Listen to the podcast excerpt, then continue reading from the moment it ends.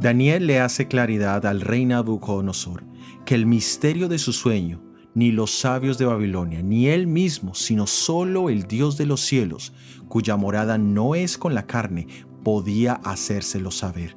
O sea que no solo él como monarca le interesaba, sino todos los reyes y las naciones que vendrían después de él.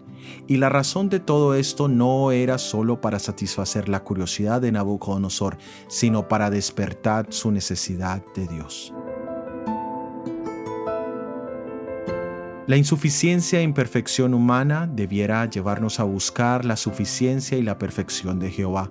Él está dispuesto a revelarnos el misterio más grande de toda la historia, el misterio de la piedad, que se ha manifestado en el amor de Dios al dar a su Hijo unigénito por nosotros. Y es en la revelación del misterio de la piedad cuando encontramos las respuestas a las preguntas, ¿de dónde venimos? ¿Cuál es el propósito de la vida? ¿Cómo puedo definir lo bueno y lo malo?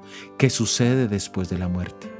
Cuando hemos intentado resolver estos interrogantes sin Dios, los razonamientos humanos nos dejan confundidos y sin esperanzas.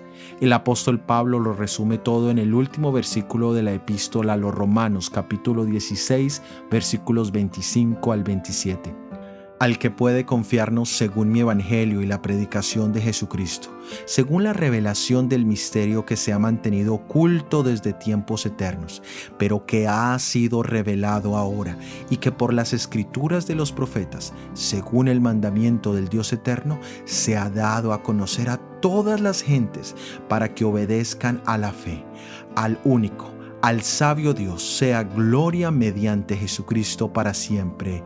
Amén. Aceptemos la revelación de Jesús en este día.